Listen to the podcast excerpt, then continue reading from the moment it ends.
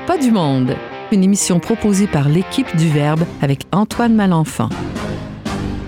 Cette semaine, à l'émission, on discute de la société de performance avec Anne-Sophie Richard, notre chroniqueuse famille et féminité.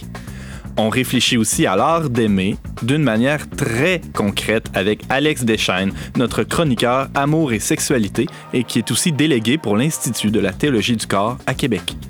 Et enfin, on se questionne sur comment consommer de manière raisonnable avec Anne Blouin, notre chroniqueuse société et consommation.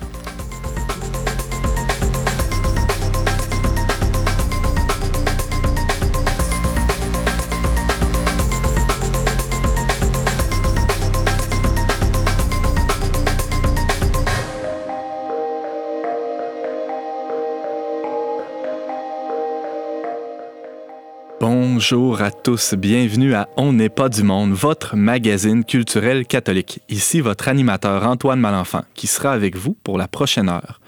Bienvenue à vous, chers chroniqueurs qui m'accompagnez aujourd'hui autour de la table. Dans le coin gauche, on pourrait dire Anne-Sophie Richard, salut. Salut Antoine. Tu nous présentes une chronique sur euh, la société de performance aujourd'hui, c'est ça? Oui, un documentaire que j'ai écouté. Euh... On a très hâte de t'entendre. Alex Deschaines, tu es de retour aussi autour de la table pour nous parler il n'y a pas de surprise là-dessus, d'amour et de sexualité. oui, mais cette fois, au fond, euh, l'importance de répondre aux questions concrètes des Mm. époux. Voilà. Et Anne Blouin, qu'on accueille pour la deuxième fois à l'émission. Salut Anne. Oui, salut. Tu nous parles de consommation, évidemment. De quoi en particulier? J'ai lu un livre récemment sur euh, En as-tu vraiment besoin? Et pour moi, euh, ça me pose des questions aussi sur mes manières de consommer. Et je veux euh, faire part aux auditeurs de, des questions importantes à se poser. Tu vas pouvoir nous partager tout ça dans ta chronique tout à l'heure. Oui. Avant de commencer, je voulais savoir, bon, ce matin, mon fils vient, vient me réveiller et me dit, Papa, j'ai pas envie de commencer la journée, j'ai pas envie de me lever. Il faisait noir dehors, c'est très dur novembre pour tout le monde. Comment vous vivez ça, vous, de votre côté? Chez les Richard, chez les Ah. White plutôt? Comment ouais, ça se chez les passe? White. ah, il fait noir. Il fait noir aussi? ouais, ouais, ouais. Ah non, c'est pas facile, non, on est trop en dedans, définitivement. Euh, J'ai hâte qu'on puisse sortir et puis. euh, Aller se défouler dans la neige, Ouais. euh, dans les... oh, ouais, ça va faire du bien à tout le monde. chausser les patins. Ouais. Faites-vous une J'aimerais ça. patinoire chez vous, sur la piscine? Oh non? mon Dieu, non. J'ai de la misère à me lever à 7 heures. Pour arroser, c'est beaucoup de travail, beaucoup Ouais, d'entretien. pour moi. De toute façon, on n'est pas là encore et c'est encore euh, très humide, Non, très mouillé c'est de la dehors. slotch. C'est de la slotch. Alex, Euh, euh, dans mon cas, je dirais que non. Le, le- le- le climat n'a jamais vraiment affecté mon, mon tempérament, mais les élections américaines, oui, en ce moment, ça, ça m'inquiète beaucoup. Là. alors le résultat est sorti euh, déjà il y a quelques jours, mais on n'entrera pas dans le débat Voilà. euh, de cette question-là. Et toi, Anne, t'es pas trop affectée par euh, la grisaille de novembre? Mais moi, j'aime beaucoup le soleil, puis je, je constate qu'on a été vraiment chanceux parce qu'on en a eu beaucoup. Alors, ça fait contraste vraiment. J'aime beaucoup marcher à l'extérieur. Alors, euh, là, c'est comme un sprint. Aussitôt qu'il pleut pas, je me, je me dépêche à aller marcher. Mais je fais, je fais avec la température. Ça ne m'affecte pas euh, tant que ça.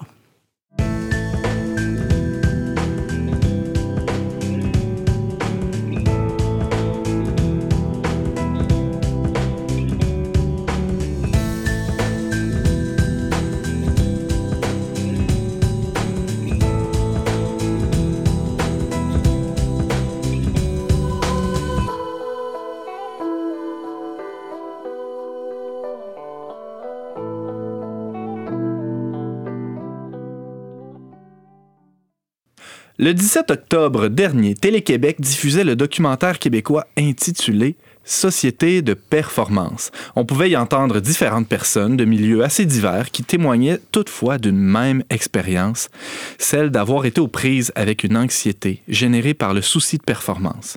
Anxiété qui les a malheureusement conduits soit à des idées suicidaires, soit à des problèmes de consommation. Anne-Sophie Richard, tu as vu le documentaire dont, je viens de parler? Comment tu as réagi quand tu as vu ça? Ben moi, j'ai j'ai aimé ça. Je trouvais que c'était un bon documentaire qui montrait une réalité euh, qu'on a du mal des fois à saisir que c'est une réalité, le, phénomène de l'anxiété généralisée. Euh, bon, c'est beaucoup traité de façon sociale. Euh, on sait que c'est un phénomène qui est très répandu, que beaucoup de monde vivent ça. Mais je trouve que le documentaire, ce qui est bien, c'est qu'il met des noms, euh, des visages, des personnes, puis des histoires. Des... Au fond, c'est une collecte de témoignages, le, documentaire. Entrecoupé d'avis de spécialistes de la psychologie ou de la sociologie, oui. Oui, c'est ça, exactement. Puis moi, ce que j'ai aimé, c'est ça, c'est l'ordre du témoignage, au fond, de mettre, regarde-moi, l'anxiété, je la vis de telle manière, dans telle situation. Puis c'est vraiment, ça couvre, euh, on voit que ça, ce problème-là, euh, de l'anxiété de performance, ça vient toucher toutes sortes de personnes dans toutes les tranches d'âge de la société. Parce que c'est euh, pas juste des businessmen ou des, des, des workaholics, comme on dit en grec, qui, qui, étaient, qui étaient là dans ce, documentaire-là. Il y avait toutes sortes de personnes. Il y a toutes sortes de personnes, même un enfant de 10 ans Qui, qui, vit des choses puis qui en vient tellement être anxieux d'aller à l'école puis de performer, au fond, à, avoir des idées noires à 10 ans. C'est quand même quelque chose. Puis ça fait réfléchir. Euh, il y a un monsieur aussi qui, qui rêvait d'avoir euh, une ferme, puis euh, qui est finalement là, puis il se rend compte comment c'est exigeant le travail, que, que, tout repose sur ses épaules, de faire fait des fruits séchés. Puis il se rend compte de l'exigence de cette vie-là, qui doit tout repose sur lui. La vie rurale est pas si bucolique que ce qu'il imaginait. Puis, euh, donc, c'est ça ce que j'ai aimé du, euh, du documentaire, c'est qu'il trace un portrait, je pense, assez fidèle de ce qu'on peut retrouver. Il y a aussi un jeune médecin. J'ai aimé ça, l'exemple du médecin, euh, de qui on attend tellement du médecin dans notre société. On pense que la santé, c'est ce qui va nous sauver, là, quelque part. À mi-chemin entre les dieux et les hommes, finalement, oui, le vraiment. médecin. Puis, en tout cas, moi, j'ai l'impression que c'est beaucoup ça. On attend tout du médecin. Puis, lui, dans le, le documentaire, le jeune médecin témoigne qu'au fond, on met beaucoup de pression sur les médecins, puis même entre eux. Puis, euh, écoute, les, les, résidents en médecine, ils font des fois 60 heures semaine euh, minimum. Là, euh, puis, ils ont même des cours. J'ai une amie qui a, fait, qui a, qui, a, fait la médecine, puis qui avait un cours de prévention du suicide, puis de gestion du stress avant même de commencer à travailler. On voit qu'il y a comme vraiment un, un, paradoxe. Tu dis, tu mets un cours pour ça, pourquoi au lieu tu changes pas? Plutôt que de travailler sur les causes ou sur la façon dont la société fonctionne, sur le, le, le milieu de travail. Exemple, Exactement. Au lieu de ça, on donne un cours pour pouvoir prévenir le suicide chez les jeunes médecins. En tout cas, ça pose beaucoup de questions. Puis c'est un peu le but de ma chronique de pouvoir se questionner sur euh, qu'est-ce qui fait qu'on en est rendu euh, là, au fond, où est-ce que tout le monde est affecté par l'anxiété de performance ou d'autres sortes d'anxiété aussi. Il y en a l'anxiété sociale, l'anxiété euh, généralisée qui se développe bon, face à, quand on n'est pas capable de contrôler notre anxiété face à, mettons, une sphère de notre vie, puis qui, ça, ça se traduit partout, puis après, on peut plus fonctionner. Puis beaucoup de monde est médicamenté pour ça. je suis pas en train de démoniser les médicaments, là, vraiment pas. Mais c'est un phénomène croissant. Hein. vraiment. bon, il y a eu une mode, entre guillemets, dans les, années 90, euh, début 2000, où tout le monde parlait du stress. Là, le, problème euh, évoqué, en tout cas, dans ce documentaire-là, diffusé à Télé-Québec, on promet les liens sur notre site Internet, parle euh, de, l'anxiété. Bon, l'anxiété, c'est un peu vague comme concept. Comment tu, tu, le définirais? Il y a toutes sortes de définitions possibles, bien entendu. Ben, ouais, c'est pas facile. J'ai fait des recherches, puis j'ai essayé d'essayer de, de définir le plus possible. Ça dépend des sites de l'OMS ou bien l'Institut de santé mentale ou encore euh, le groupement des, des, psychiatres du Québec. Euh, bon, sur ce site-là, j'ai trouvé, euh, bon, dans le fond, l'anxiété est une émotion désagréable qui combine des symptômes physiques, le cœur bat vite, la respiration semble difficile, la présence de sueur, tremblement, étourdissement, les mains moites. Puis, il y a différents troubles anxieux. Tu sais, au fond, tu peux vivre une anxiété face, par exemple, avant un, changement dans ta vie ou comme un, par exemple, un nouvel emploi. Un nouvel emploi tu rencontres tes beaux-parents pour la première fois, bon, tu as un petit stress qui est là. Mais l'anxiété qui devient un problème, c'est que, dans le fond, tu vis ces symptômes-là de panique euh, sur une plus grande durée. Au fond, ça peut aussi euh, durer des années pour des personnes, ça peut être toute une vie. Euh, Et ça peut rendre la personne complètement dysfonctionnelle. Oui, mhm. tout à fait. Alors, si on va à la racine du mal, est-ce que tu... bon, évidemment, on parle d'hypothèses ici ou de pistes de réflexion, mais quelle, quelle serait selon toi, bon, rappelons-le, tu es quand même philosophe, donc c'est, tu, es, disons... De formation. De, formation. tu es, disons, habileté à, poser des questions. poser des questions, à réfléchir sur, euh, justement, bon, parlons des causes de, de, cette anxiété-là dans notre société.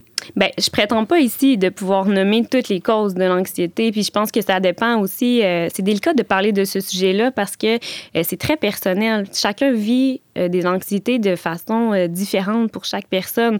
Des fois, ça peut être des traumatismes de l'enfance. Là, je dis pas que c'est pas nécessairement la cause, n'est pas nécessairement dans la société, mais moi, je me pose des questions suite à ce documentaire-là sur l'anxiété de performance, sur me dire, bon, euh, comment ça se fait que c'est un fléau? Social, carrément. Que d'ici 2020, on dit que euh, la dépression, qui est souvent une conséquence de l'anxiété démesurée, et, va être la deuxième cause d'incapacité, j'imagine, au travail, là, ils le disent pas, euh, dans le monde. Hein. D'ici 2020, c'est dans pas longtemps, là, après les maladies cardiaques.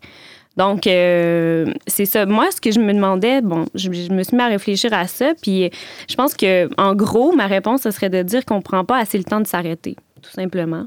Je pense que notre vie va très vite. Notre mode de vie n'est pas adapté à ce qu'on est comme personne. Mm. Euh, puis, je me j'ai comparé aussi avec d'autres cultures. Il y a des cultures où euh, je vais prendre le taux de suicide parce que quand même, ça peut être assez lié à l'anxiété aussi puis à la dépression.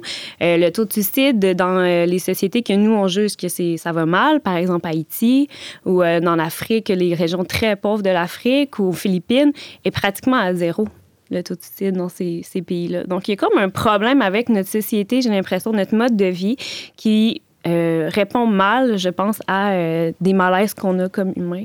Alex Deschênes. J'ai l'impression aussi que tu parles d'une société de performance, mais on est dans une société aussi de plus en plus complexe où, un peu tout nous échappe. On est tellement, on doit être responsable financièrement, on doit être, euh, on, doit gérer notre travail, notre, vie affective. Il y a tellement de choses dans lesquelles on est impliqué. Et, j'ai l'impression, tantôt tu décrivais une anxiété, bon, les soirs, puis tout ça. Et moi, personnellement, j'ai vécu j'avais un trouble anxieux qui des fois euh, ressurgit parfois, mais un, trouble obsessionnel compulsif. J'ai vécu ça durant mon secondaire, tout ça, et, et c'est plus subtil. Euh, c'est des, des, anxiétés plus subtiles puis qui poussent à faire à avoir des compulsions. ça peut être, par exemple, d'acheter, oui, des rituels, ou des fois, ça peut être, euh, tu parlais de la société de performance, la société de consommation aussi. On est anxieux, on sent qu'on a besoin d'un produit. Si je l'achète pas, qu'est-ce qui va arriver? et là, on est comme poussé à, et j'ai l'impression que beaucoup d'anxiété subtile, plus que des anxiétés, des fois, qu'on peut donner un nom psychiatrique. Ou... Oui, Anne. Ce qui arrive aussi, c'est que justement, on, a tellement besoin de. On pense que les enfants en bas âge ont besoin de tellement, tellement de choses plutôt que de, de contact, d'activités avec leurs parents. Alors là, à ce moment-là, les parents euh, ont un stress encore plus grand. Euh, une pression. oui, une pression. Faut il faut qu'ils les inscrivent à plein d'activités extérieures, des cours, décider ça. Alors, euh, on dirait que les gens sont toujours en train de courir après le temps, alors que le temps est à notre disposition aussi je pense qu'il faut prendre conscience un peu de ça. Euh. Anne-Sophie? Bien, c'est ça. c'est ça que je veux dire. C'est, au fond, comment on utilise notre temps? Au fond, euh, pourquoi est-ce qu'on vit autant d'anxiété? Euh, c'est ça, je pense que la place de la technologie, par exemple, et les écrans, prend tellement de place dans notre vie que ça nous empêche d'être dans le réel d'une manière plus concrète, plus saine. Euh, je dis pas que la technologie est nécessairement mauvaise, mais je pense que dans notre quotidien, on devrait apprendre à s'arrêter plus, à prendre le café ensemble, à se demander puis comment ça va? Puis à rentrer en relation profonde, on manque de ça. Je pense qu'on manque aussi de contact euh, concret avec la réalité, de contemplation. Moi, j'aimerais mhm. ça parler de la contemplation. C'est quelque chose qu'on ne fait pas qu'on devrait faire plus naturellement parce qu'on est humain, puis on est attiré vers ça, mais que dans notre vie qui comme tu disais, Anne, qui, on court beaucoup, on prend pas le temps de s'arrêter puis euh, de contempler des paysages ou euh, si vous tenez tellement à regarder un écran, il y a des beaux reportages qui, moi, j'aime beaucoup regarder ça avec les enfants. Ça l'élève l'âme de regarder, par exemple, les reportages de la BBC sur la Terre, sur la création. Ben, pas, ils appellent pas ça la création, mais sur la nature. Moi, j'ai découvert des poissons que je ne connaissais pas, des créatures marines fantastiques. Puis quand tu regardes ça, c'est comme tu te dis... Euh, à quelque part, il y a, quelqu'un qui a créé ça par amour pour nous. Puis ça nous élève. Il y a un ordre dans la nature qui nous fait du bien à regarder et la nature, elle est là. Puis elle est là à notre disposition aussi pour qu'on la contemple, puis ça nous aide à nous arrêter. Et justement, la contemplation, c'est rare qu'on va contempler une idée, mais on va contempler des choses réelles. La nature, c'est un bel exemple, mais on peut contempler un enfant qui joue. On peut contempler, euh, je sais pas moi, les... les, choses simples. Tu sais, ta vie, euh, comment elle est aujourd'hui. Souvent, quand on vit de l'anxiété aussi, on voit tout en noir. Hmm. Mais si on s'arrête, puis on se pose des questions profondes, est-ce que c'est vrai que tout est en noir? Non Il y a des choses qui se passent dans notre vie qu'on ne comprend pas, qu'on comprend plus tard. Quand on comprend c'est ce qui est arrivé, bien là, on contemple ça puis on dit OK, wow, OK, il y avait comme un plan que j'avais pas compris. Un mystère qui m'a échappé. Un mystère qui m'a échappé. Alex? Je suis tout à fait d'accord avec cette idée qu'il faut euh, prendre le temps, simplifier notre vie, la contemplation. Puis je pensais en fait à la prière aussi. Un des, des aspects importants de la vie chrétienne, c'est la paix intérieure. Puis si on est juste capable de se poser, dans la prière. Tantôt, tu parlais de l'importance de créer des relations, de se poser dans la relation avec Dieu. Après, ça doit aider à simplifier notre vie. Puis, euh, mais oui, tout à fait. Au fond, on recherche à être en relation. Il y a une étude aux États-Unis qui montrait, qui a été faite sur le bonheur, puis qui euh, a débouché sur le fait que le bonheur est dans la relation. Puis la relation ultime, si on pense à ça, c'est sûr avec un autre, une autre personne, mais l'autre personne est limitée aussi. Puis finalement, elle ne pourra jamais nous combler. Même si on vit des choses difficiles, on peut s'exprimer, dire qu'est-ce qu'on vit, l'autre nous, nous, comprend, nous écoute. Mais ultimement, l'autre avec un grand A, qu'on peut dire en philosophie, où euh, mm. c'est Dieu. Puis c'est Dieu qui nous a créés, puis qui a créé la, toute la nature autour de nous. Puis je pense que oui, comme chrétien, mais aussi comme personne, même si on n'a pas la foi, ça ne nous empêche pas de prier. Euh, de prier Dieu, puis de, de, crier notre souffrance aussi. Quand on vit de l'anxiété, on se sent vraiment seul. Moi aussi, j'en ai vécu. Euh, tu te sens tout seul là-dedans, même si tu en parles, même si tu mets des mots dessus, puis l'autre te comprend. Tu vas voir plein de psychologues ou peu importe tu as besoin ultimement, c'est sûr, de, comme chrétiens, nous, on croit à ça, qu'on a besoin de Dieu, de mettre Dieu dans notre souffrance aussi. Je peux pas m'empêcher de penser à, cet agriculteur dont tu parlais dans, mm-hmm. dans le documentaire que, que j'ai eu euh, le bonheur de voir aussi euh, récemment. Donc, il, il, est très bien accompagné par son épouse euh, dans toutes ces difficultés qu'il vit avec sa ferme, etc. Mais cette relation-là n'est pas suffisante pour l'aider à surmonter son désarroi qui est vraiment de, abyssal, exactement. Anne. La prière aussi, je trouve, a un pouvoir de nous recentrer. Euh, des fois, on se perd aussi euh, dans les activités qu'on fait, on s'étourdit un peu. Alors, la prière nous permet de nous recentrer sur euh, les vraies valeurs, qu'est-ce qui nous fait vivre, mm. qu'est-ce qui nous donne le petit coup de pouce pour dire, ben, regarde, la vie vaut la peine d'être vécue. Alors, oui. ben, c'est une manière de s'arrêter aussi, pour revenir à mon point central. c'est la manière, je pense, ultime de s'arrêter euh, comme, euh, comme personne, seule à seule, avec euh, notre créateur, c'est sûr, ultimement. Donc, sans nier pour autant l'aspect positif que peuvent avoir certaines médications ou certaines thérapies, plus globalement, si on, si on, porte un regard plus macro-sociologique sur, sur la question de l'anxiété et de la société de performance dans laquelle on vit, Anne-Sophie Richard, tu nous proposes un euh... Redécouverte de la contemplation. ni plus ni moins. ça. Ouais, ouais, ça peut passer par une marche dans le bois, par. Tout à euh, fait. Un café avec une amie. Euh, ou, tu sais, même temps, tu coupes tes carottes, là, par exemple. La place du jardinage aussi dans notre société, ça commence à prendre plus de place. Je pense que c'est aussi pour répondre à un besoin de concret. De toucher aussi, parce qu'on est constamment sollicité par la vue, euh, par les écrans, comme tu t'évoquais tantôt. Oui, c'est ça. Tu sais, au fond, le, sens du toucher, c'est le sens de l'être en philosophie, quand un enfant, dans ses besoins primaires, il y a bien manger, il y a aussi dormir, mais le toucher est fondamental. Puis on est toujours sur-sollicité dans notre vision par les images, la publicité, euh, les émissions, bon, nommez-les. Euh, on fait juste ça, regarder des images sur notre téléphone ou peu importe, même aux toilettes. Finalement, on n'a jamais de, de, répit. Puis euh, le toucher, c'est vraiment comme le, le sens ultime de l'être. J'existe quand on passe notre vie, puis on voit ça dans les, euh, les gens qui passent beaucoup de temps devant l'ordinateur à un moment donné, et des fois, je pense qu'il y a beaucoup de maladies mentales aussi qui sont liées à ça, euh, dans le sens où tu perds le contact avec la réalité, avec ton concret. le sens du concret, oui. Le sens du toucher. Tout mhm. à fait, c'est le sens de l'être. Parce que si je te touche, tu sais que tu existes, pas de doute. Tu sais que tu es vivant, dans le fond. C'est ça, oui. Anne-Sophie Richard, tu nous parlais de la société de performance. On pourrait dire d'une des thérapies possibles qui est celle de la contemplation. Merci beaucoup. De rien.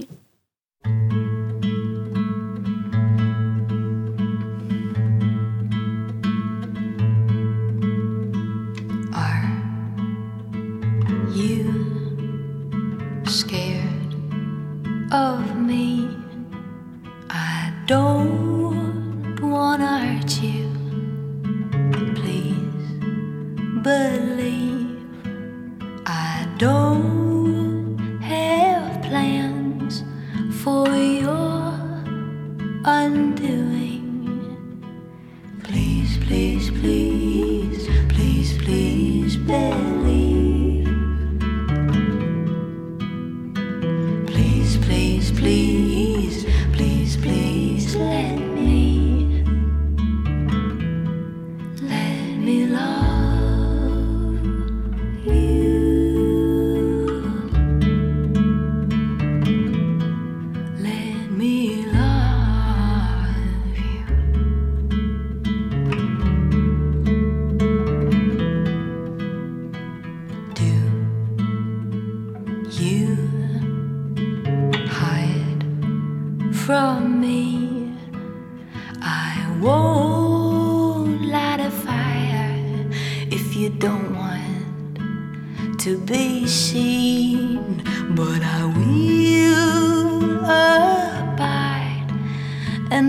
Love remains free. Please, please, please, please, please believe.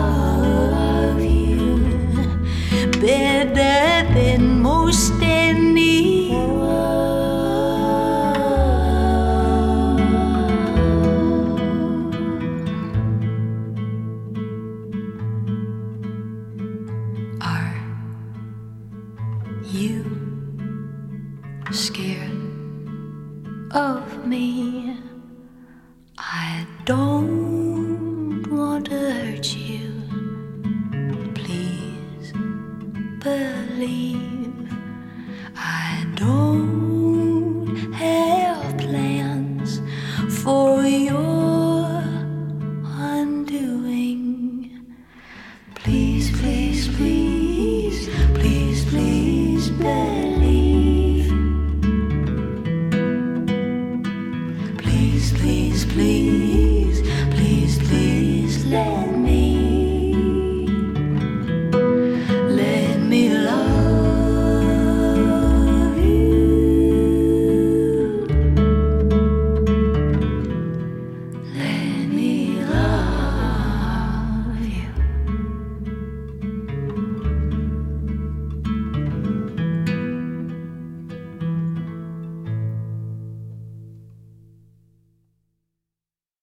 Vient d'entendre la chanteuse catholique Alana Boudreau avec sa chanson Oh Anxious One, tirée de son plus récent album Champion.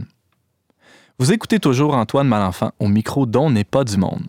Au bureau du magazine Le Verbe, on est tous devenus fans de Thérèse Argot, une philosophe sexologue qui a publié récemment un livre choc intitulé Une jeunesse sexuellement libérée, ou presque. Cette sexologue corrobore à bien des égards l'enseignement de l'Église sur la sexualité, et ce, dans un langage des plus concrets. Elle répond sur son blog à des questions très concrètes concernant la sexualité. Aujourd'hui, Alex Deschaines, qui est délégué pour l'Institut de la théologie du corps au Québec, sans y aller de manière aussi précise sur ce qui se passe sous les draps, euh, tu voudrais quand même nous parler de l'art d'aimer, ou euh, en latin l'ars amandi. Pourquoi on dit que c'est un art, Alex? Ben, parce que c'est quelque chose qui doit s'apprendre, je, je dirais. Euh, c'est pas nécessairement quelque chose qu'on apprend dans un manuel. Qui n'est pas de l'ordre de la connaissance technique. Ben, euh, il y a de la technique aussi. Il y en a. Il n'y a, a pas que de la technique, heureusement, sinon on tombe vite dans la performance. Mais il y a un aspect technique. Il y a beaucoup, beaucoup, surtout de la communication entre les époux. Euh, mais oui, je crois qu'il y a un besoin, donc d'un art d'aimer catholique, je pourrais dire, Euh, en fait, qui est universel, ça peut s'appliquer évidemment à n'importe qui. La différence peut-être pour un catholique, c'est qu'on sait que euh, la rencontre entre les époux dans, dans le lit conjugal, c'est pas juste une rencontre à deux, que Dieu y est présent. C'est vraiment une célébration des vœux de mariage. C'est comme si on, on, on recélébrait notre nuit de noces. Et pourquoi le sujet de ma chronique? Ben justement parce que, comme tu dis, beaucoup d'époux se posent des questions concrètes, ont parfois des doutes, des inquiétudes, et même des anxiétés par rapport à leur intimité sexuelle. Et pour être honnête, ils trouvent pas toujours ou difficilement euh, de réponse dans l'Église. Et c'est un problème justement que, que voyait aussi euh, Thérèse Argot. C'est assez rare, en fait, euh, quand je vais à l'église, que lors de l'homélie, par exemple, on aborde ces questions-là de front. C'est peut-être une bonne chose aussi. je crois pas que c'est une chose qu'il faut dire dans une homélie parce qu'il y a des enfants, parce que ça, c'est certain. Uh-huh. Est-ce que c'est quelque chose qui peut se dire dans un confessionnal? C'est autre chose. Et, euh, et donc, moi, ce que je dis, c'est qu'en complément au magnifique enseignement de Jean-Paul II sur la théologie du corps, qui nous donne, au fond, les grandes lignes théologiques et morales touchant la sexualité humaine, les époux ont aussi besoin d'un savoir pratique, de conseils euh, concrets, euh, qui peut être de l'ordre de la sexologie, et aussi de libérer leur sexualité de fausses restrictions morales. Qui sont l'héritage de, de siècles de... Ben, en fait, ce que, oui, et aussi qui sont peut-être une sorte de résidu étonnamment de la pornographie. Ah ouais, Euh, qu'est-ce que tu Là où j'en c'est qu'un problème que rencontrent beaucoup d'époux, c'est qu'ils ont été exposés dans le passé à la pornographie, si c'est pas personnellement, du moins par la culture ambiante, et qu'ensuite ils associent certaines marques d'expression amoureuse à la pornographie. Or, ce qui est important de savoir, c'est que le climat d'un film obscène, ce n'est pas celui du lit conjugal. Et en quelque sorte, c'est comme si les époux sont encore prisonniers de la pornographie. Et c'est important de s'en libérer, déjà s'en libérer pour sortir d'une sexualité égoïste, tournée vers la performance, mais aussi l'autre extrême peut-être qui est de diviser le corps, de démoniser certaines parties du corps, si on peut pas y toucher, si on n'a pas le droit, vous voyez un peu? Bon.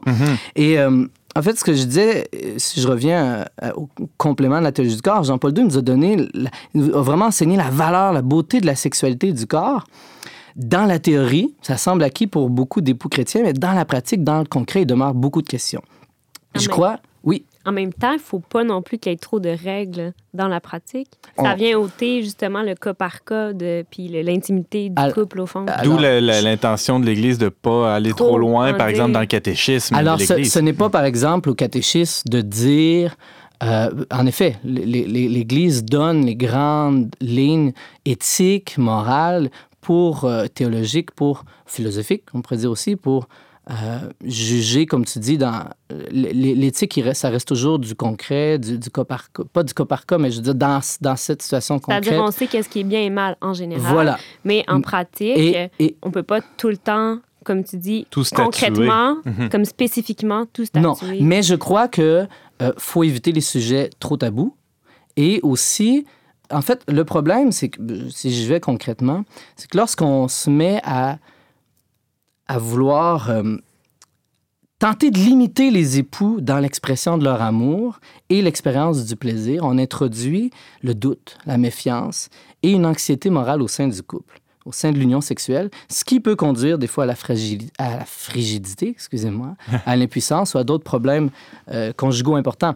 Qui peuvent avoir des Et- répercussions et donc, euh, à court et à long voilà, terme assez importantes aussi. Et, donc, à partir des grandes lignes que nous donne l'Église, c'est possible de, non pas de donner des, des- un, un- un code de règles d'or de ce qu'un époux peut faire et ne peut pas faire, mais moi, je parle vraiment plutôt de, de, de- de libérer, d'aider les, les- les époux à retrouver la liberté, l'innocence, la candeur d'un enfant. Euh, on- voilà. Puis et c'est aussi beaucoup dans le dialogue avec les époux, euh, entre les époux. C'est pas quelque chose, euh, je veux dire, d'un, couple à l'autre, il y a des couples qui vont aimer certaines choses, puis d'autres qui voudront pas. Euh, allons-y un point concret. Par exemple, est-ce que j'ai droit de mettre, une femme a le droit de mettre de la belle lingerie? Il y a vraiment des, des, des, des- femmes qui se disent Ah non, parce que là, parce qu'ils ils pensent qu'ils associent syst- systématiquement ça à la pornographie, à la prostitution, alors qu'on se met beau pour aller à la messe. À l'extérieur, pourquoi en dessous on ne pourrait pas se mettre beau? Est-ce que automatiquement je suis en train de me dégrader, je suis en train de faire de moi un objet sexuel? Ou d'attiser la concupiscence. ou de, Euh, de- Voilà, est-ce que Mhm. mon époux va est capable de me... Comme tu dis, ça, on, on rentre dans, dans, dans une, une attitude de, de concupiscence ou bien non, c'est un désir, euh, on peut simplement aider à attiser la flamme entre, deux époux qui s'aiment, Anne. honnêtement. Mais je pense que ça passe beaucoup quand- par la communication aussi. Quand on est à l'aise de se parler, on est à l'aise aussi de parler des- justement de ce qui se passe entre nous. Euh, C'est une communion des corps, d'esprit et de cœur aussi. Alors, alors que oui, je suis tout à fait d'accord que ça se fait. Alors, au fond, le but de, de- de- de- d'un art d'aimer catholique, si on veut, c'est, de permettre une plus grande union des corps, une plus grande union des âmes. Mais je- Mais les- les- mais il y a des époux aussi qui ont des questions concrètes. Christopher West, par exemple, a écrit un livre euh, en anglais qui est traduit en français, qui est Bonne nouvelle sur le sexe et le mariage. Et dans ce livre-là, il répond à certaines questions très concrètes. Évidemment, avant d'aller dans des sujets comme ça, il faut toute une formation sur le sens, de, de- sur les, lignes- les grandes lignes morales, je disais, le sens de la sexualité, du don de soi, de l'accueil de l'autre. Parce qu'on a plein d'idées préconçues sur, euh, bon, comme catholique, mais euh, ou comme, euh, comme non catholique, mais sur ce que l'Église pourrait dire, par exemple, par rapport au plaisir, non? Mais exactement, c'est maintenant qu'on sait que l'autre est une personne irremplaçable, unique, que je peux jamais utiliser comme une chose, c'est que là, on se met des fois à démoniser certains gestes, certaines parties du corps, de démoniser le plaisir, parce qu'on peut ressentir du plaisir, évidemment. Et les époux ont besoin de savoir qu'à partir du moment où ils cherchent dans une relation sexuelle à se donner complètement, à accueillir l'autre totalement, à avoir une relation sexuelle totale, complète, toute forme de caresse euh, ou de position, voilà, qui vise à rapprocher sexuellement, physiquement, spirituellement, je pourrais dire, les époux, est bonne aux yeux de Dieu. Wow, c'est euh, c'est une bombe atomique, ça, ce que tu, que tu viens de lancer là. Anne-Sophie? et- et ça va dépendre de chaque époux, évidemment. Oui. Mais c'est ça, dans le fond, c'est qu'on a comme une idée du plaisir qui est pervertie, au fond, puis on l'a mal utilisé des fois avant de se marier avec d'autres personnes ou euh, avec la pornographie et tout ça, puis on rentre dans le mariage avec tout ça, notre bagage, je dirais.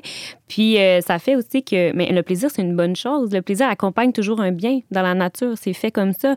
Puis euh, je connais, il y, a- il y a un prêtre qui, qui nous avait dit avant qu'on se marie, le plaisir, c'est une très bonne chose, vous devez le chercher, même chercher à l'augmenter. Euh, c'est rare qu'on entend ça dans l'Église, puis que c'est bien, que c'est il faut. Puis, tu sais, au fond, euh, c'est aussi, comme tu parlais, c'est une communion des personnes. Chacun est rendu pas toujours à la même place dans la sexualité, mais je pense qu'on idéalise aussi beaucoup ça. On dit, ah, les grandes lignes, c'est bien beau, mais euh, me semble on n'est pas capable d'atteindre ça, tu sais, dans notre quotidien, là, comme couple. Puis, euh, faut, je pense qu'il faut se rappeler, c'est un cheminement, Ouais. vraiment. Et, et- et donc, au fond, moi, ce que je suggère, c'est que, euh, en fait, en complément à la théologie du corps, les époux ont besoin de deux choses, concrètement. Ils ont besoin d'une spiritualité conjugale propre aux époux. C'est en train de se développer dans l'Église. Mais ils ont aussi besoin de, connaître certains éléments essentiels de l'art d'aimer conjugal. Tout ce qui entoure la préparation de l'union sexuelle, la physiologie, la psychologie sexuelle de la femme versus celle de l'homme. Dans ma chronique d'un prochain numéro du, Verbe, celui de janvier, je donne des éléments un peu plus concrets justement de cet art samandi, cet art d'aimer des époux, la, la préparation affective de l'union conjugale qui commence le matin quand on se lève.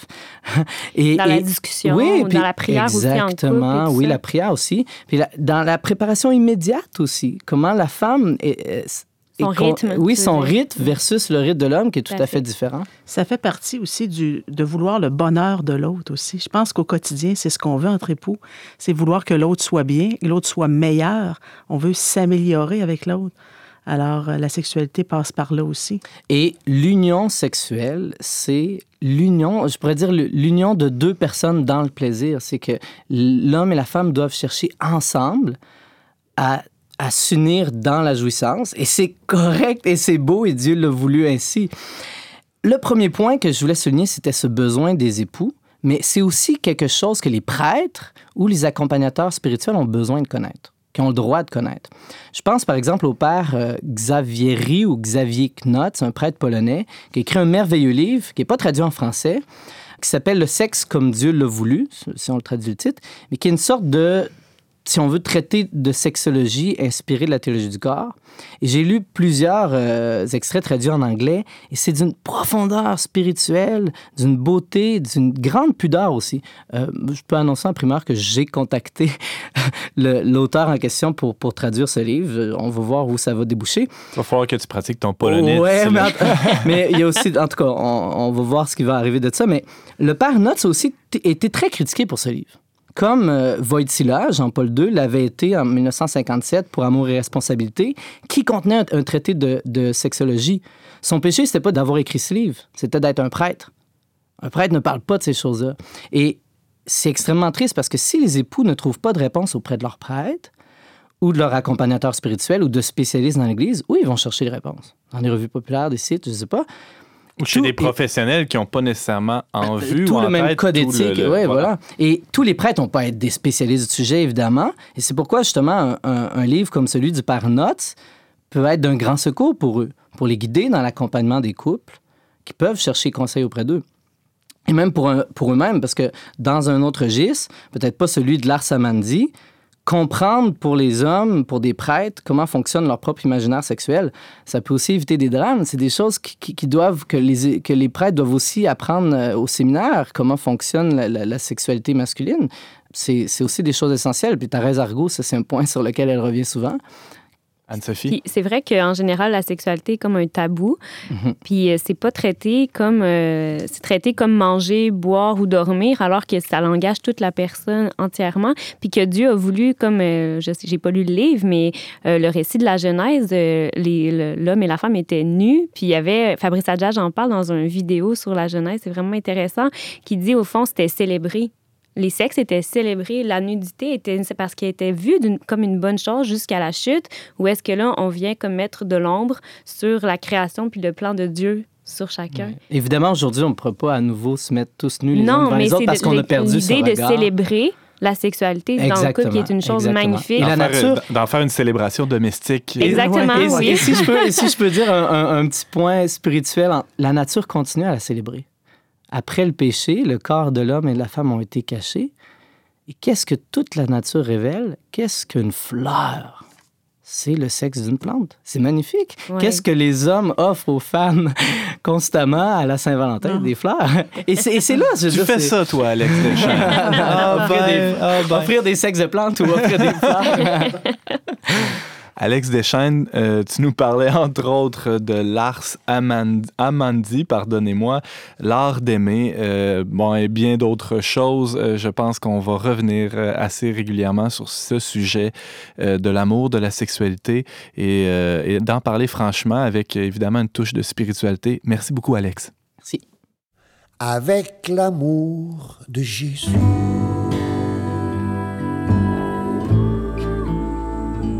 Avec la souplesse de Tarzan.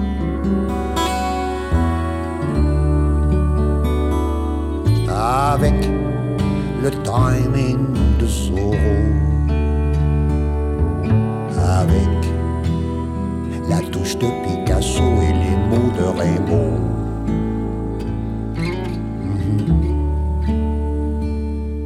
avec le swing de Presley.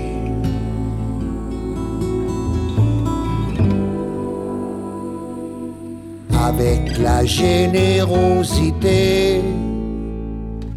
Du Père Noël joufflu. Avec l'ardeur d'Abraham et le cœur de Maurice Richard.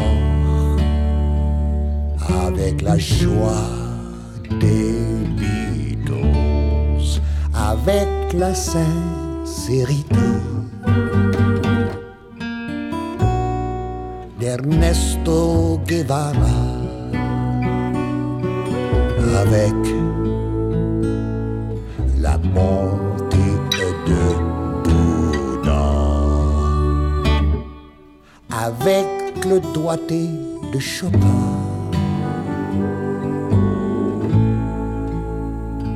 avec la ferveur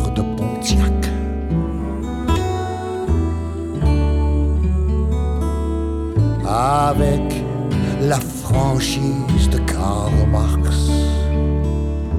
Avec la grâce de Michel-Ange et le sourire d'Einstein.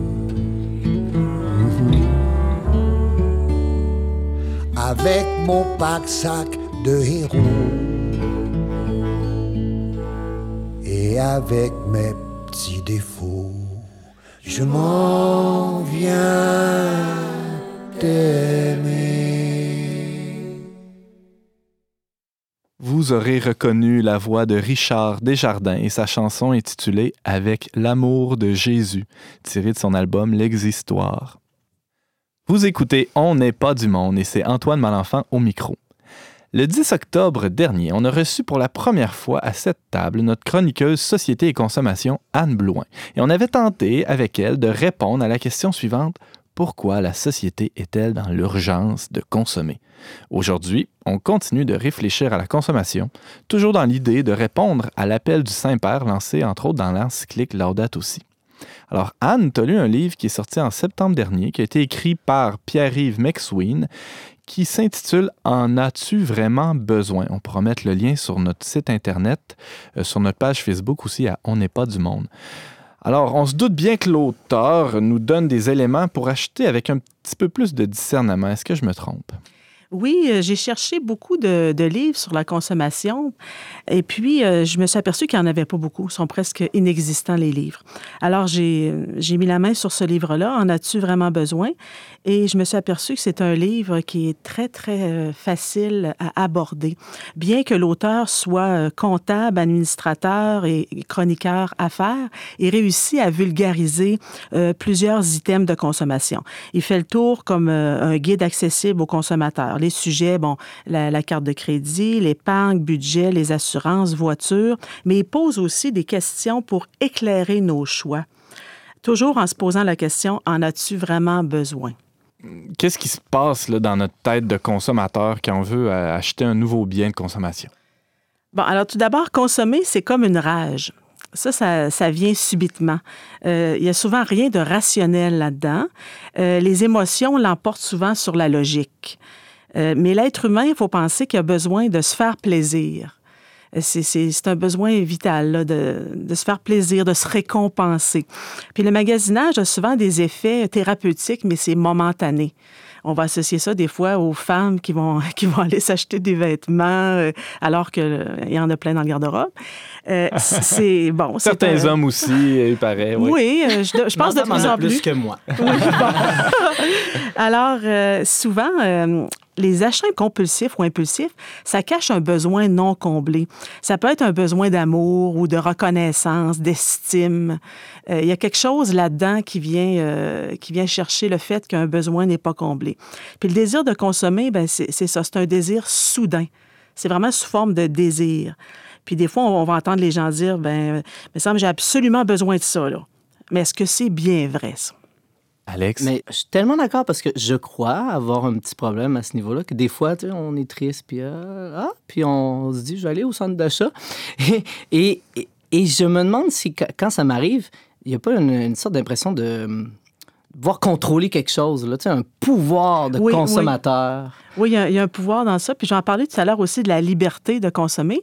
Il faut vraiment que ce soit euh, le pouvoir, c'est c'est ton pouvoir à toi, et non le marketing et, et les, les vendeurs. Et, et donc, euh, est-ce que, j'imagine, l'auteur euh, parle des, des- on pourrait dire, des attitudes à prendre pour consommer de façon un peu plus réfléchie? Oui, euh, on peut. On prend un exemple concret euh, qui peut s'appliquer à tous. Euh, je pense qu'on a besoin d'être conditionné aussi. C'est-à-dire, on dresse une liste de ce qui est indispensable à notre survie. Euh, il, y a des, il y a des besoins qui sont, qui sont vraiment importants. Euh, L'alimentation, le logement, se vêtir, euh, euh, bon, dormir, tout ça. Et puis après ça, on, on dresse euh, une autre liste. Qu'est-ce qui l'est moins? Ou qui ne l'est pas du tout, là, mais qui améliore notre qualité de vie. Alors, et là, dans, ce- dans cette catégorie-là, ben, on voit que c'est pas essentiel. C'est pas essentiel.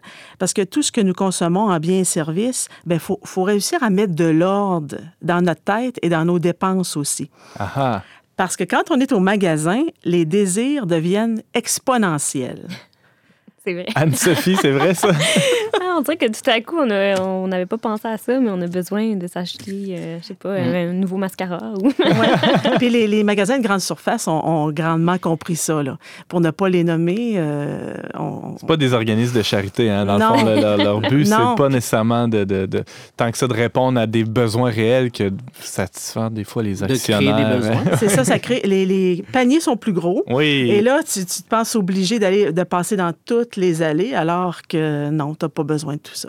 Alors, c'est un petit peu ça. Il faut déjouer ça un peu. puis C'est vrai euh, pour, euh, pour l'épicerie, euh, c'est vrai pour, bon, tu parlais de mascarone, Sophie. La pour pharmacie. La, fa- la- la pharmacie, évidemment. Oui, Puis Alex? maintenant, il y a les longues files pour la caisse qui elles-mêmes sont des, des, des allées là, avec Oui. tout plein Oui. de produits. là. Oui. Ah oui, c'est bien pensé. Alors, on est constamment euh, tenté. Donc, c'est vrai pour les, les petits objets usuels, les petits objets de consommation, les petites dépenses, mais est-ce que l'auteur parle des, des achats un peu plus, euh, bon, de produits un peu plus dispendieux? Je pense, je sais pas, une voiture, un échangeur d'air, une- Oui, n'importe quoi. oui euh, l'auteur propose euh, une stratégie de consommation. Si j'ai un achat important à faire, par contre. Euh, comme tu disais, euh, je vais donner l'exemple, moi, d'un téléviseur. Bon, si on veut changer notre téléviseur pour quelque chose de plus récent, euh, le désir est très puissant de se le procurer au plus vite. Là, il y a l'urgence Surtout qui si le Super Bowl est la semaine prochaine. Oui. Et là, on veut le plus gros écran pour accueillir tout le quartier. Mais là, là ici, c'est là qu'il faut dire attention. là, je me demande si, si j'y ai mûrement réfléchi avant de l'acheter. Parce qu'au magasin, là, euh, le désir de tout vouloir, euh, ça l'emporte sur le besoin réel. C'est comme je, je parlais coup, tout tu à veux l'heure. du HD, tu veux du Oui. 3D, tu veux Parce les, les Toutes les options. dés. Oui, parce qu'on comprend, on, que comprendra bien que le, le- le vendeur, lui, euh, c'est sûr qu'il veut proposer le, le- le produit le plus dispendieux avec toutes les fonctionnalités. Alors, quand on, on va au magasin, euh, on va là pour se renseigner d'abord, puis on se pose la question, est-ce besoin de tout cela? Donc, une première stratégie, c'est qu'on n'achète pas tout de suite, on retourne à la maison.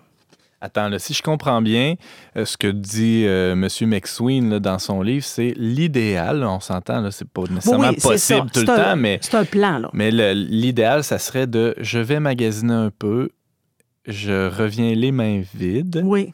Et le portefeuille plein. Bon. Et, euh, et je réévalue une deuxième fois à partir de ce que je vois dans ma maison, de, des besoins réels. Je peux Oui. peut-être même en discuter avec mon époux, mon épouse. Oui. Et ensuite, je peux retourner au magasin faire l'acte de consommation. Oui. Quand je retourne au magasin, j'ai en tête un budget. Parce que j'ai dressé la liste de toutes les dépenses qui sont prioritaires pour moi, mais pour ma famille aussi. Bien sûr. Si je suis en famille, c'est évident qu'il faut que je pense aux autres. Alors, euh, on prend le temps de se calmer quand on retourne à la maison. on se fixe un montant d'argent avant de retourner au magasin. On fixe aussi, l'auteur propose, euh, le montant le plus élevé selon nos moyens personnels. Puis ça, c'est variable.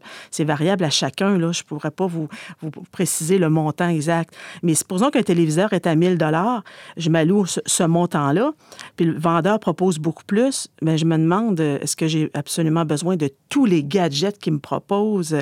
Euh, Toutes les garanties. exactement.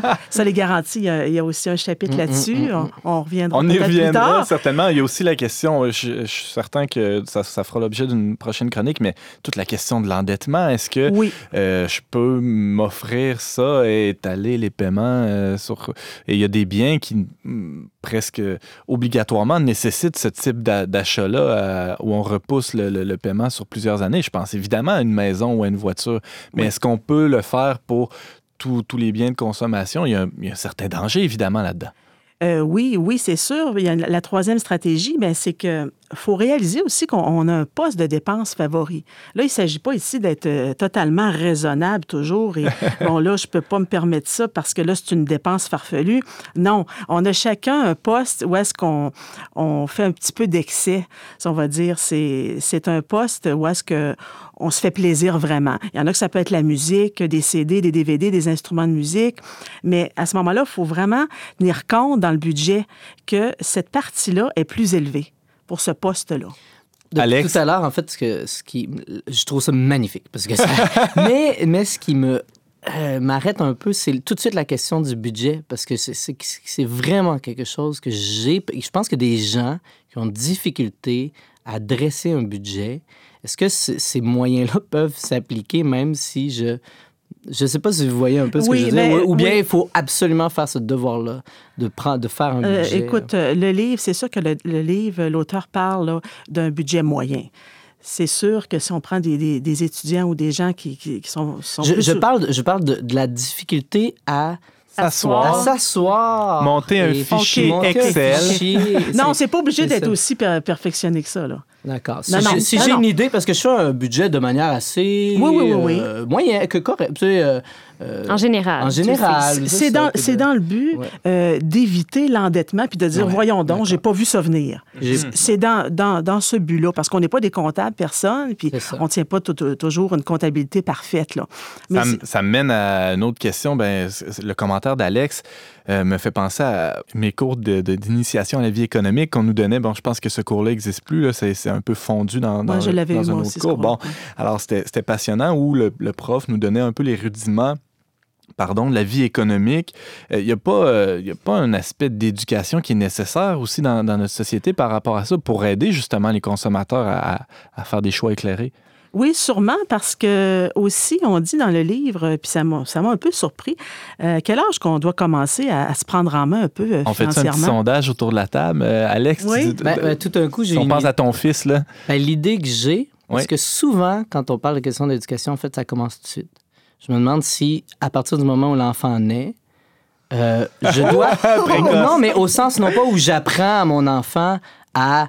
Euh, parce qu'il n'y a pas toujours, il n'y a pas encore la capacité de faire lui-même cette réflexion-là, mais Évidemment. que pour lui-même, je ne fais pas exprès de lui créer des besoins en lui achetant constamment des, des, des- des livres, des, des jouets, Oui. en rajoutant plus que ce que lui-même a besoin. Donc, déjà dans ta Euh, consommation. Oui, dans, toi, dans ma- pour ouais, lui, pour euh, lui, bon, euh, les- la, la télévision ouverte ou pas ouverte, c'est c'est Ah moi ah. qui choisis un peu comment lui va consommer déjà. Ben, les, premiers éducateurs euh, au niveau consommation, c'est vraiment les parents. C'est certain que l'enfant va, Et va la se manière que moi-même j'ai commencé- j'ai consommé aussi Oui. dans ma vie. là. Oui, oui. Anne-Sophie, toi, tu dirais Ben, quel je âge? rajouterais juste, Oui. ben, je sais pas, j'ai pas de réponse à ça, mais As-tu déjà commencé à, à éduquer ben, tes je enfants à la pense vie que c'est plutôt l'éducation des passions puis des désirs, puis de, de Oui. favoriser l'attente aussi. Je- je- J'entends d'habituer la les philosophe enfants. parler, là. Écoute, je peux pas, euh, c'est ma nature. On avait parlé Mais de je pense ça, que c'est euh, comme ça, l'éducation. De toute façon, c'est c'est d'abord les passions puis les désirs chez les enfants. C'est pas la raison ou le budget. Je pense que c'est aussi de leur, leur montrer aussi, euh, de, de- comme tu dis, de réduire comme un arbre que, que tu laisses aller. Ben, Un enfant, il faut que tu élagues, que tu coupes parce que c'est seulement des passions puis des désirs. Oui. Puis si on apprend l'attente, je pense que le plus jeune possible, c'est c'est simple pour justement avoir plus de discernement plus tard. Donc, avant d'aller dans les colonnes de chiffres, il y a une base euh, euh, Humaine. euh, humaine à, à- Des à- à désirs. donner. Ouais. Anne? Oui, euh, selon le, le- Oui, oui, selon euh, M. Lui, il conseille euh, à part- entre 15 et 35 ans.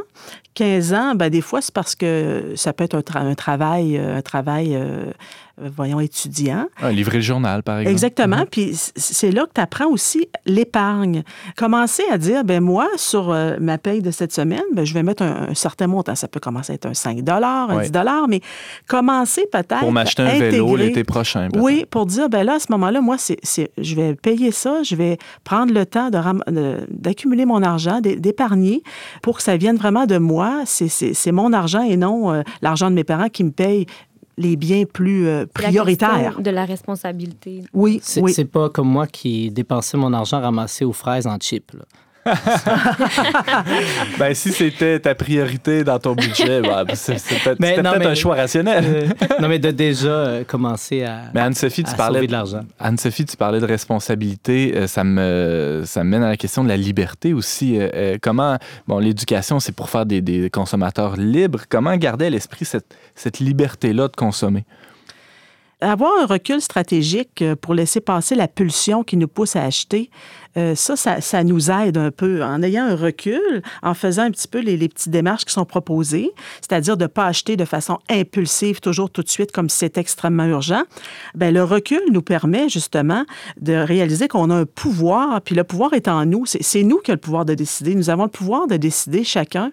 Puis euh, même les enfants, quand on amène les enfants magasiner, puis qu'on on est dans un, magasin où est-ce qu'il peut avoir des, des jouets accessibles à eux, euh, l'enfant ne peut pas vouloir toujours avoir tout de suite euh, tout ce qu'il voit.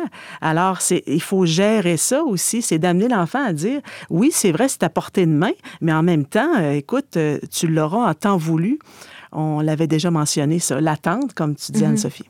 Anne Blouin, tu nous parlais du livre écrit par Pierre-Yves McSween qui s'intitule En as-tu vraiment besoin? On mettra les liens en ligne sur notre site Internet et notre page Facebook. Anne, merci beaucoup.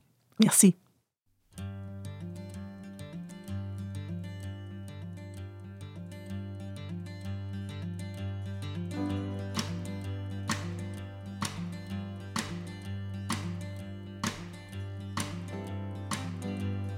Borrow is to take and not return. I have borrowed all my lonesome life, and I can't, no, I can't get through. The borrower's debt is the only regret of my youth.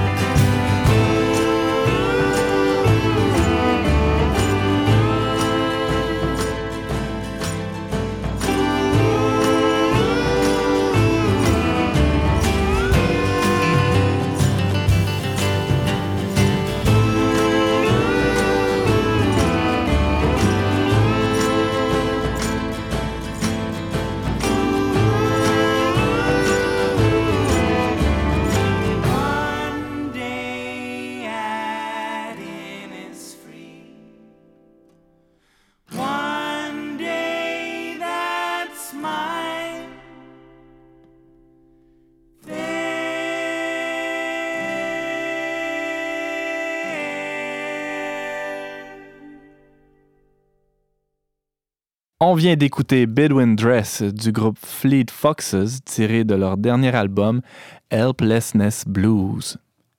Merci d'avoir été des nôtres. On vous attend la semaine prochaine, même heure, même antenne, pour un autre magazine dont n'est pas du monde.